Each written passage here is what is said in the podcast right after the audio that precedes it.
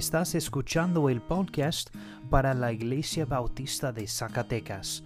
Oramos para que estos mensajes sean una bendición para ti y una ayuda en tu vida.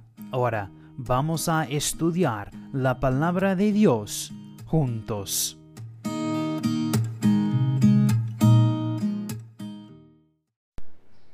Por favor, tome tu Biblia a Salmo capítulo 2. Salmo capítulo 2 es donde estamos. Y el título de esta serie es El plan del Señor para la raza humana. El Salmo capítulo 2. Y esta mañana vamos a mirar al el plan del Señor para el universo. Ah, la semana pasada empezamos a mirar a Salmo capítulo 2 y mirar los primeros ah, tres versículos, ¿verdad?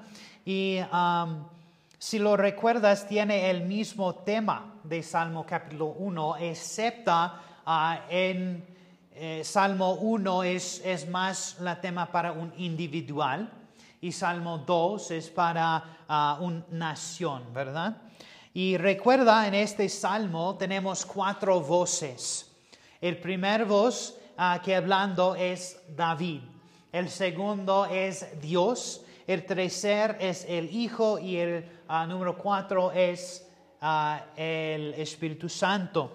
Y si recuerdas de la semana pasada, el primer punto es las naciones se enfuerzan contra Él, contra de Dios. Y aprendimos eso de versículo 1. Y aprendimos que el mundo unido contra Dios. Y antes de la salvación somos enemigos de Dios. Y esto es algo que todas las naciones tienen en comunión. Y número dos, la gente trama contra él. El versículo 1 también. Aprendimos que la palabra trama, traman que ya hemos visto en Salmo 1, donde se dice que el hombre piadoso encuentra su deleite en la ley del Señor, en la que la ley medita día y noche. Y la palabra meditar es la misma que la palabra traman. En el hebreo también significa imaginar. Y el mismo está en ah, mentalidad de rechazar a Dios y a sus leyes de este mundo. Número tres, estaba, uh, era los gobernantes se oponen a él y a su, su enviado. Ah, de versículo 2, el mundo está en una, en una mente. Puede que tengan sus diferentes sistemas políticas, ideas diferentes sobre de, uh, de estructuras económicas y sociales, eh, sobre eh, de educación y objetivos nacionales, pero está unido en esto de rechazando a Dios. Y número cuatro de la semana pasada, de versículo 3, los ciudadanos tienen un objetivo. El, el objetivo impío de las naciones los pueblos y los gobernantes se asombrosamente audaz, desean apiadosamente liberarse de Dios y perderse de su autoridad de sus vidas. Pero siempre es en vano. Siempre es, es vano pensar que podemos prevalecer contra Dios y su plan por, e, por nosotros y por este mundo. Qué tontos somos cuando tratamos de oponernos a Él. ¿Qué es lo que engaña a la gente a pensar sin sentido que tienen una oportunidad contra el poderoso creador del universo? La respuesta es orgullo. Ahora vamos a mirar a los versículos 4 al 6, solo tres versículos, pero yo creo que es muy poderoso, especialmente por nosotros como cristianos, que vamos a ver un ánimo de estos versículos. El segundo orador, el segundo voz de este salmo es de Dios. Amén. Y asombrosamente el omnipotente creador, el gobernante del cielo y de la tierra, responde personalmente a la pregunta de, David que busca de los versículos anteriores. Recuerde que Salmo 2 comienza con una pregunta. ¿Qué es la pregunta?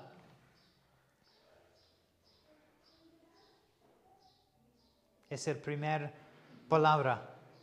¿Por qué? Exactamente. Y esa es una pregunta que pase todo el tiempo. ¿Por qué? Y Dios da su respuesta aquí en estos versículos. Solo tenemos dos puntos esta mañana y así que no es, este sería un mensaje muy largo, pero soy un predicador bautista. pero vamos, vamos, a, vamos a mirar qué Dios tiene por nosotros hoy. Eh, vamos a leer, por favor, mira conmigo en estos versículos. Eh, Salmo capítulo 2, los versículos 4 al 6. Dice, el que se sienta como rey en los cielos se ríe. El Señor se burla de ellos. Luego les hablará en su ira y en su furor los aterrará, diciendo, pero yo mismo he consagrado a mi rey sobre Sión, mi santo monte. Vamos a orar, Padre. Venimos a ti esta mañana humillados por quienes, por quien eres y lo que haces por nosotros, en nosotros y a través de nosotros. Ten que, tengamos una, un corazón abierto para recibir su palabra esta mañana. Que vengan como una lluvia fresca en el día caloroso de verano y nos refrescan y nos motivan a animarte más. Gracias a Dios por todo lo que haces. En el nombre de Jesús. Amén. Antes de entrar en el punto número uno, no quiero recordarles o olvidar que esta es la respuesta de Dios a David de los versículos 1 a 3. Recuerdes que eso es Dios hablando, son las palabras de Dios. Con esto en mente, aviso conmigo el número uno. El número uno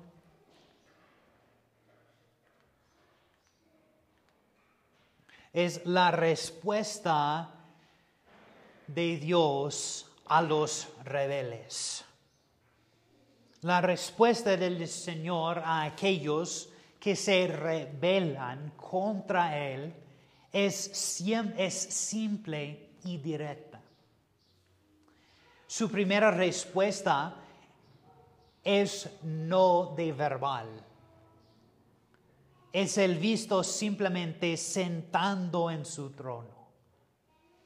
Mira, el primer parte del versículo 4 ah, dice, el que se sienta como rey en los cielos. Sentarse es un signo o imagen de autoridad y se refiere a ocupar una posición de decisión. Pienses en, las películas, ¿verdad? Cuando eh, veremos un rey con mucho poder, ¿dónde están? están sentando en su trono, ¿verdad? Eso es la imagen que tenemos aquí en este versículo. Y en, esta esencia es proyecta una poderosa imagen. La que está entronizada en el cielo está completamente segura en su poder y posición como el Señor del universo no está amenazando ni preocupado por la rebelión de ningún individuo o de ninguna colección de naciones que se une contra Él.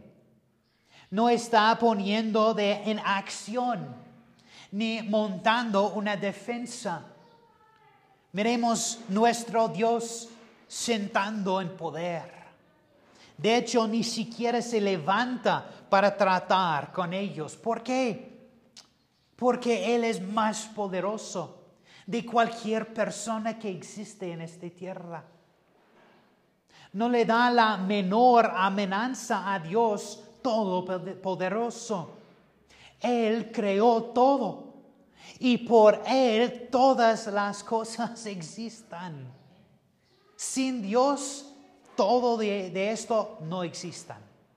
Mira conmigo en Juan capítulo 1, por favor. Juan capítulo 1.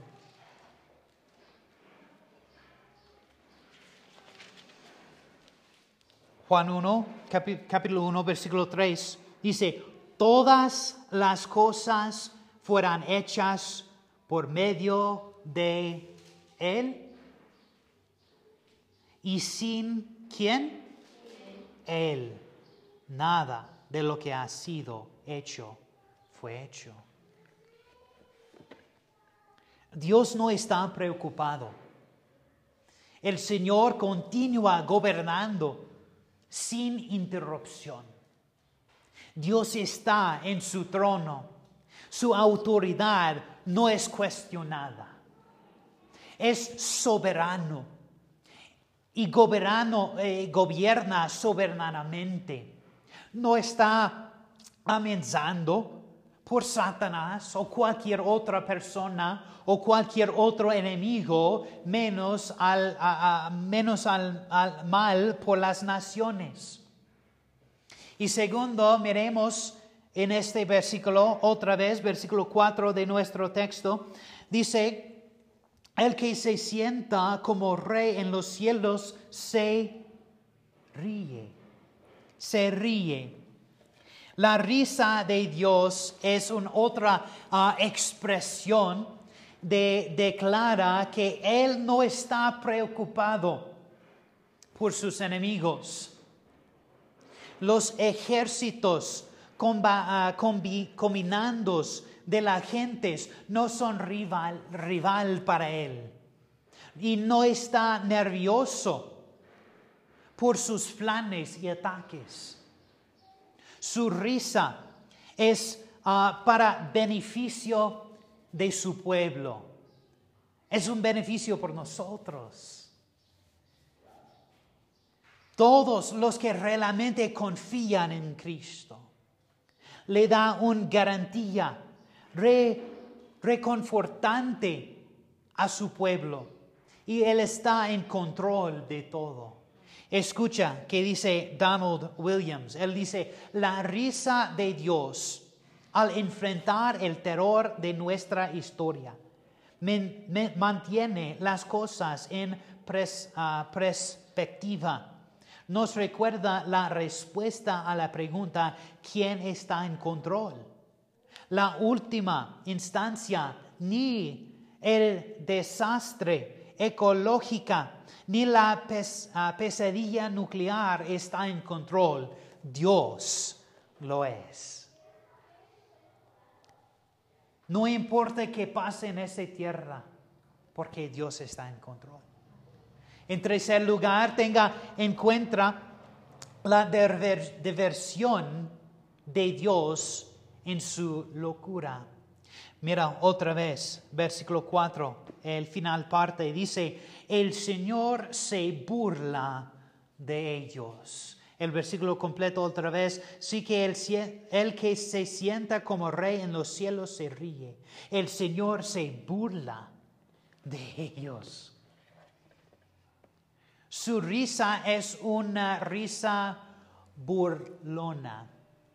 Él sostiene a quienes débil, uh, débil, débil se opone a él.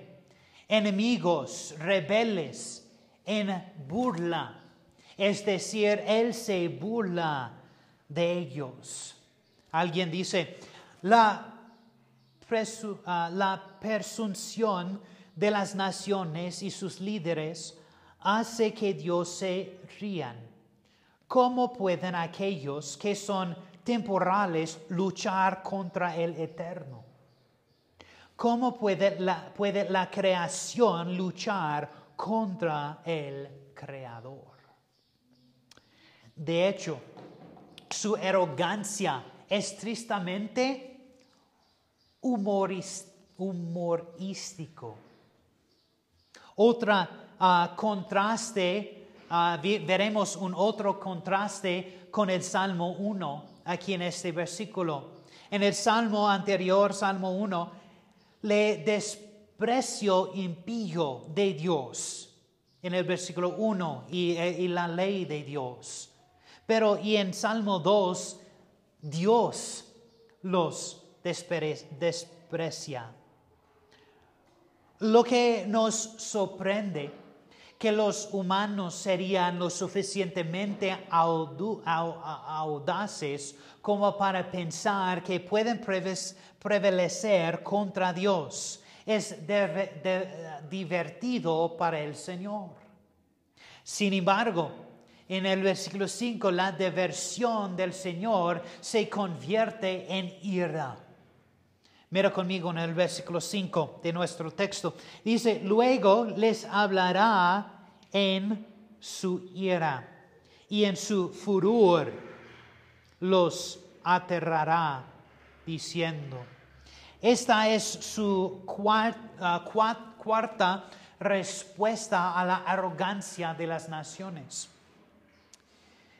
Él se dirige ferozmente a ellos y golpea el terror en sus corazones brasileños con su trono furioso. La palabra furor aquí en este versículo literalmente significa temblar interior. Aunque se declaración no se cumple inmediatamente cuelga como una nube de tormenta ominosa y que se cierne sobre las cabezas altas de los impíos. Escuché un ateo, dice, si Dios existe, si Dios existe, Dios matarme ahorita. Bueno, no ahorita, él dice matarme él, este es una persona muy popular. Y él dice, si Dios existe, matarme. Y pocos años después de este comento, se murió. Que dice, mira, Hebreos, tome tu Biblia, Hebreos.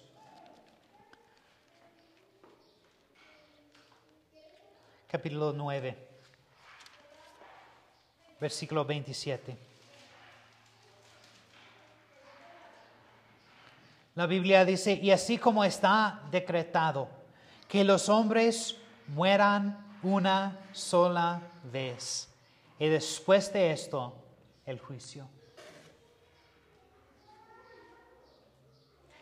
Algunas personas se preguntan si la ira de Dios hacia los pecadores es una respuesta justa.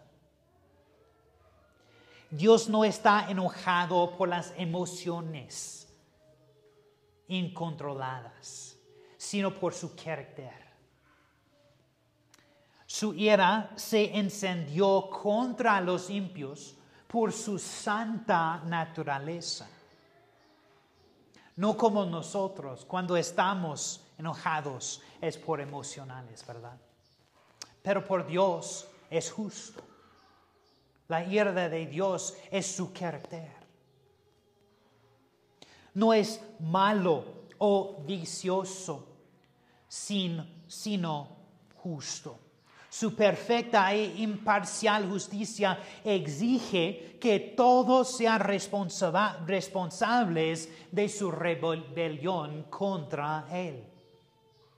Por esta razón tendremos que dar una cuenta a Dios algún día por toda la mecha que hemos hecho a quebrantar sus leyes. Mentir, robar, codiciar, etc. será hallado inocente o culpable en frente de Dios en el día del juicio. La Biblia dice que solo hay una manera de escapar su ira, su ira y furor. Esto es arrojarte a su misericordia, arrepentiéndote de tus pecados y confiando en la sangre derramada de Cristo en la cruz para perdonarte de tus pecados. Ahora, noten conmigo el número dos. El pronunciado plan de Dios, instalar a su propio rey, su hijo, amén, como gobernante de la tierra. El Señor ha designado un rey que gobernará toda su creación de Sión y Jerusalén. Mira conmigo el versículo 6 de nuestro texto. Dice, pero yo mismo he consagrado a mi rey sobre Sión, mi santo monte. Aunque su coronación aún no ha tenido lugar en la tierra.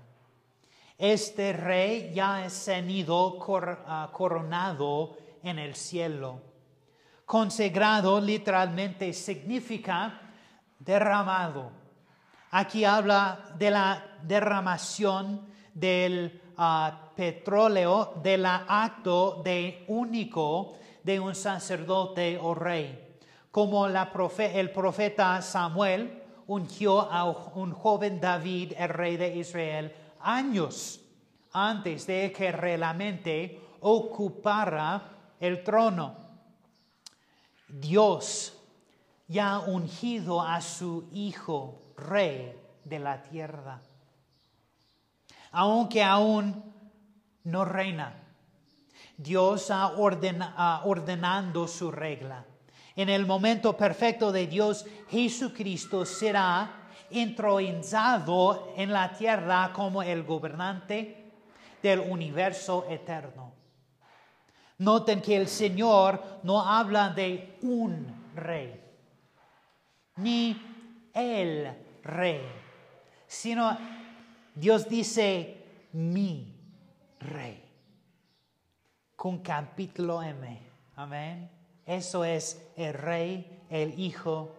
Eso significa que el rey dervilla su nombramiento de Dios y que fue puesto allí para ejecutar sus propósitos. Indica la relación muy cercana que el ungido sostiene a él y nos prepara para lo que se dice en el versículo posterior, donde se llama su hijo. Mira conmigo Salmo 45. Salmo 45. y versículo 6.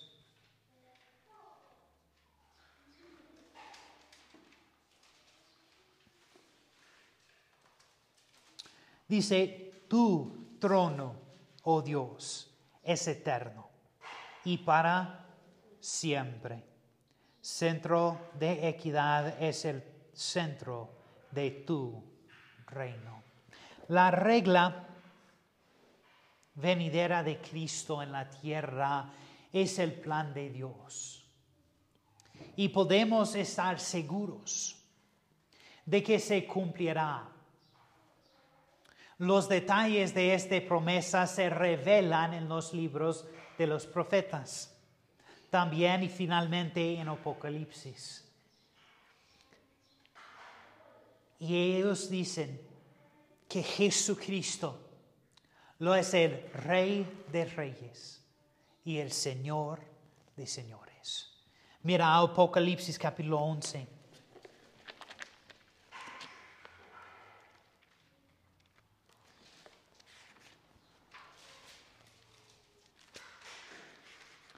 Apocalipsis capítulo 11 y versículo 15.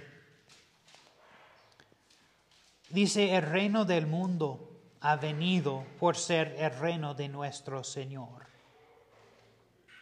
y de su Cristo. Él reinará por sus siglos, por los siglos de los siglos.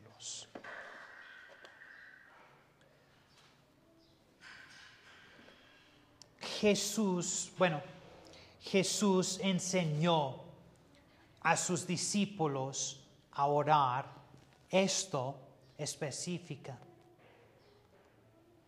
Vengan tu reino, hágase tu voluntad, así en la tierra como en el cielo. La voluntad de Dios, la única de Cristo para gobernar sobre el reino de Dios en la tierra, ya ha sido destinada por Dios.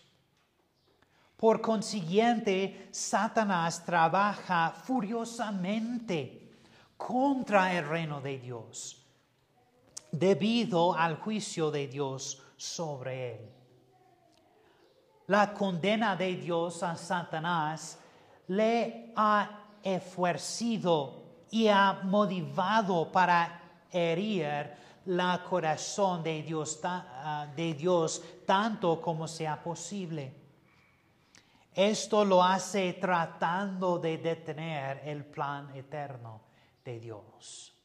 Como creyentes tenemos el privilegio de tener parte en el cumplimiento de la voluntad de Dios, orando para que se hagan.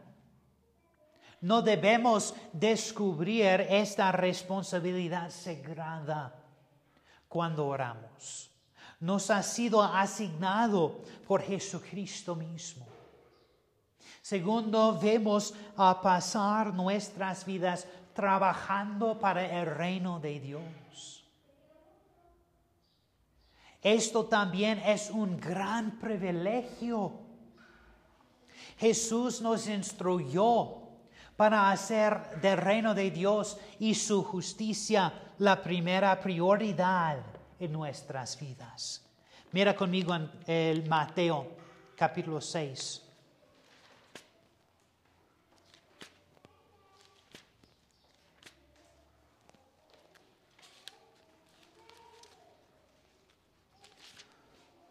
Mateo capítulo 6 y versículo 33. Dice, pero buscan primero su reino y su justicia, y todas estas cosas le serán añadidas. Debemos dedicarnos a traer, la voluntad de Dios de pasar en este mundo. Amén. Es la voluntad de Dios para todos creer en Cristo y recibirlo como Salvador y Señor. La Biblia dice en primero de Timoteo,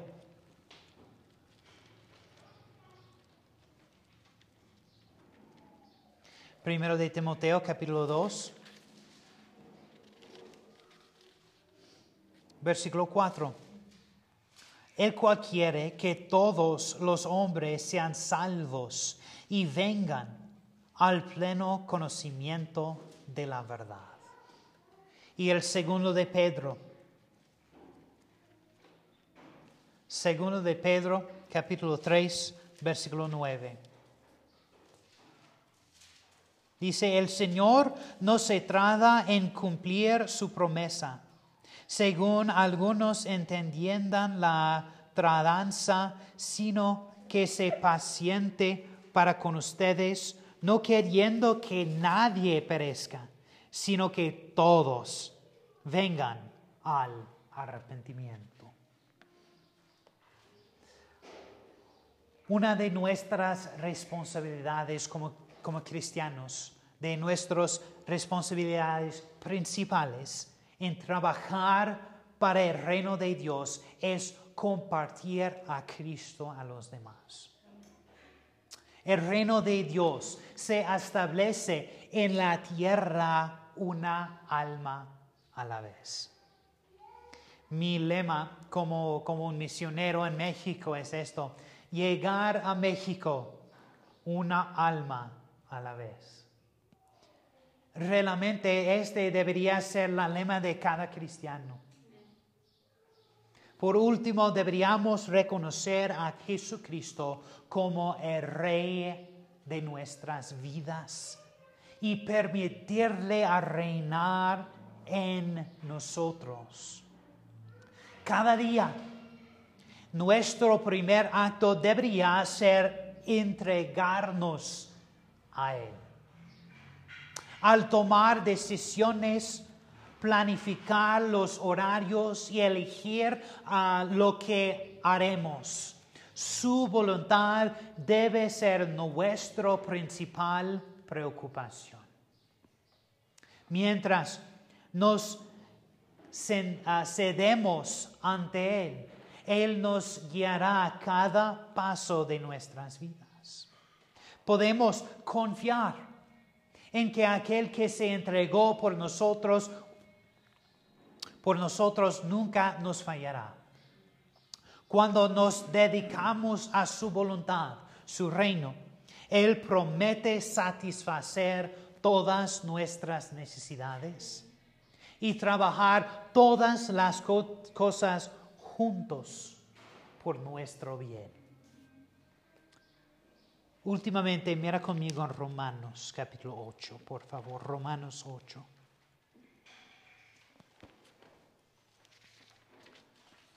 Romanos capítulo 8 y versículo 28. La Biblia dice en Romanos 8, 28, y sabemos que para los que aman a Dios, todas las cosas cooperan para bien. Esto es, para los que nos son llamados conforme a su propósito. Cada ojo cerrado y cabeza inclinada. Vamos a orar. Padre, gracias por lo que eres. Eres genial, eres bueno y eres justo. Ayúdanos a animarte más y a seguirte. Quiero que cada decisión que tome este dentro de su perfecta voluntad. Y no es contradicción de su voluntad. Oro por cada persona aquí y por cada persona que escuche este mensaje para que los sigamos y les permitamos guiar nuestras vidas. En el nombre de Jesús lloro. Amén. Gracias por escuchar el mensaje de hoy. Oramos para que este ministerio te ayude a crecer más de Dios y en tu fe. Gracias de nuevo y que Dios te bendiga.